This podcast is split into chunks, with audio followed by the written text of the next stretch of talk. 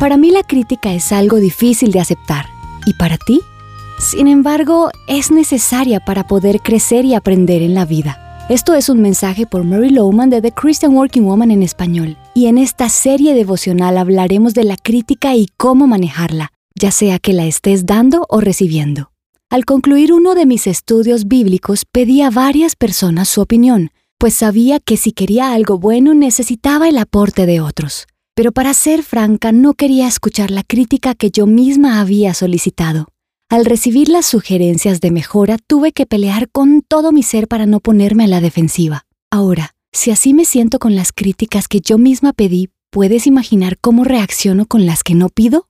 Me identifico con Job cuando dice, enséñenme y me quedaré callado.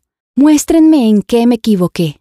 Las palabras sinceras pueden causar dolor, pero ¿de qué sirven sus críticas? ¿Creen que sus palabras son convincentes cuando ignoran mi grito de desesperación? Pues bueno, la crítica puede ser falsa o verdadera, pero puede doler aun cuando es honesta y se da de la manera correcta.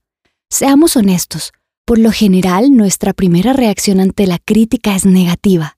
Sin importar cuál es la intención, se siente mal, ¿verdad? Entonces nuestro primer desafío es aprender a reaccionar ante la crítica. ¿Has estado últimamente del lado receptor de la crítica? Quizás tienes en tu vida a alguien que te critica constantemente, tu jefe, tu madre o un amigo. Tengo que pensar que tu primera reacción debe ser parecida a la mía, ponerse a la defensiva. Esto es un instinto humano normal, pero al ponerse a la defensiva respondemos de la manera menos efectiva. En la segunda parte de este devocional compartiré consejos para recibir de la manera más apropiada la crítica que recibes, ya sea que ésta se haya hecho con una intención correcta o no. Encontrarás copias de este devocional en la página web de christianworkingwoman.org y en español por su presencia radio.com, SoundCloud, Spotify y YouTube.